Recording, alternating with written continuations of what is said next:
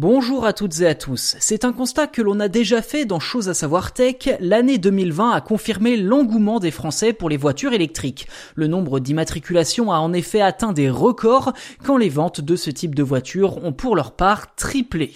Selon plusieurs projections d'experts, le parc automobile français pourrait compter plus d'un million de voitures électriques et hybrides rechargeables dès l'année prochaine. De quoi pousser le gouvernement à investir dans les bornes de recharge.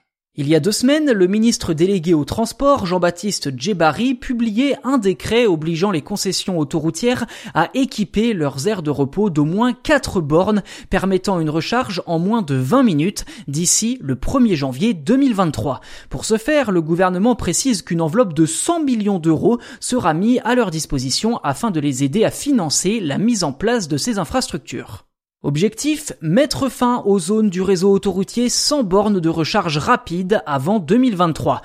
Pour l'heure, seuls 140 aires de service en sont équipées. Ceci dit, le gouvernement semble ne pas se donner les moyens de ses ambitions. En octobre dernier, il avait pourtant annoncé que 100 000 points de charge apparaîtraient sur le réseau autoroutier d'ici la fin de l'année.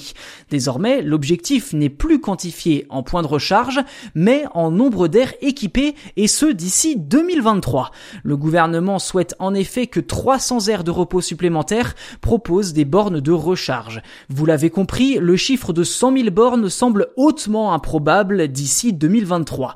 Concrètement, avec ce nouvel objectif de 4 bornes minimum sur chacune des 300 aires de repos supplémentaires, le réseau autoroutier français ne devrait proposer qu'entre 1500 et 10 000 bornes maximum, soit 10 fois moins que le chiffre annoncé il y a 4 mois.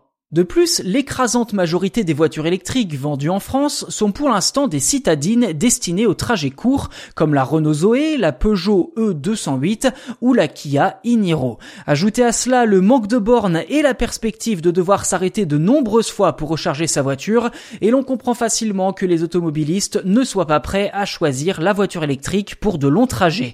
Dernier point négatif, les tarifs de charge rapide n'ont pas encore été annoncés, mais ils sont pour l'instant extrêmement extrêmement excessif pour ceux qui possèdent déjà une voiture à charge rapide.